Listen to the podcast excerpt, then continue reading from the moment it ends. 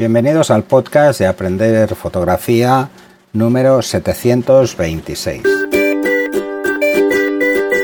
Hola, soy Pera la Regula y hoy tampoco nos puede acompañar Fran, como decía en el anterior, esperemos que pronto podamos grabar juntos, que ya sé que os gusta más. Hoy vamos a hablar del hermano mayor del anterior objetivo zoom, el 70-300 f4 56L, la versión L, y ese USM. Este es en versión 1. Mm, deciros que este, mm, veréis que hay algunas diferencias con respecto al anterior, aparte de que sea la versión profesional, por decirlo de alguna forma, o la L. La L ya sabéis que es de Luxury inicialmente y ahora se ha quedado como profesional. Pero mm, deciros que es un objetivo como el anterior, muy versátil. Eh, esta focal es muy interesante, sobre todo para deportes y naturaleza no así la apertura, ¿eh? que sea además apertura variable en función de la focal, pero mm, en este caso, pues lo que es mejor, es lo que está mejor que el hermano pequeño es la velocidad del enfoque eh, y temas relacionados con la resolución. ¿eh? Pero vamos, vamos a verlo un poco más. Este tiene un diafragma de 8 hojas, no de 9 como el anterior. Es pensar que es la versión un poco más antigua o bastante más antigua. ¿Eh?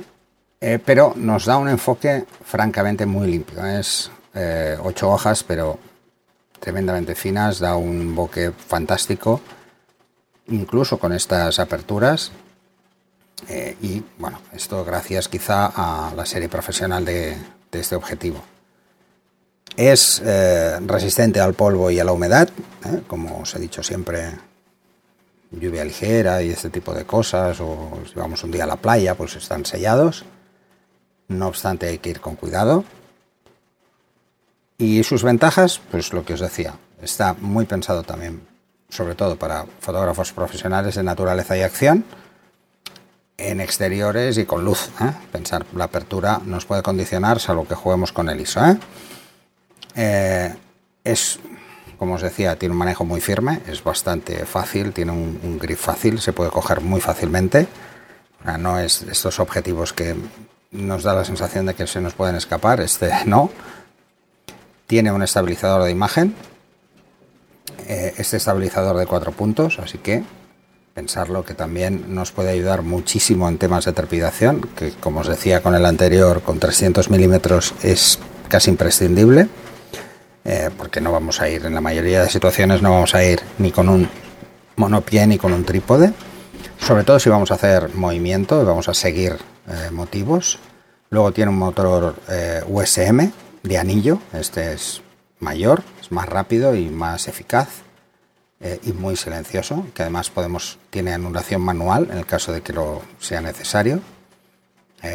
ya sabéis que el anillo mm, se puede mover aunque estemos con el AF activado, ¿eh? con, el autofocus. Y una reducción muy interesante de aberraciones cromáticas eh, por que lleva dos eh, lentes de tipo UD, de ultra baja dispersión.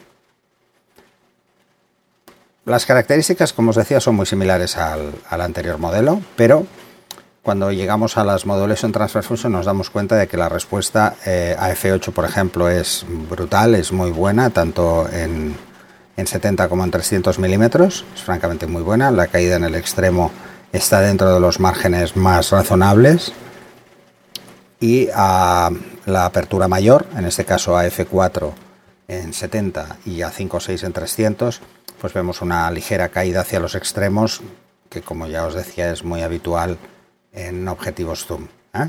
Estas curvas eh, que aparecen en las Modulation Transfer Function son muy, muy frecuentes en, objetivos de, tipo zoom.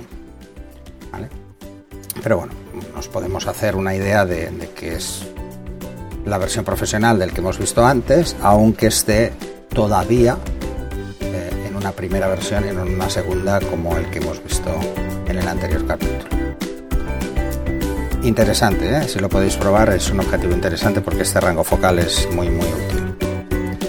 Y bueno, eso es todo por este programa. Nos vemos en el siguiente capítulo.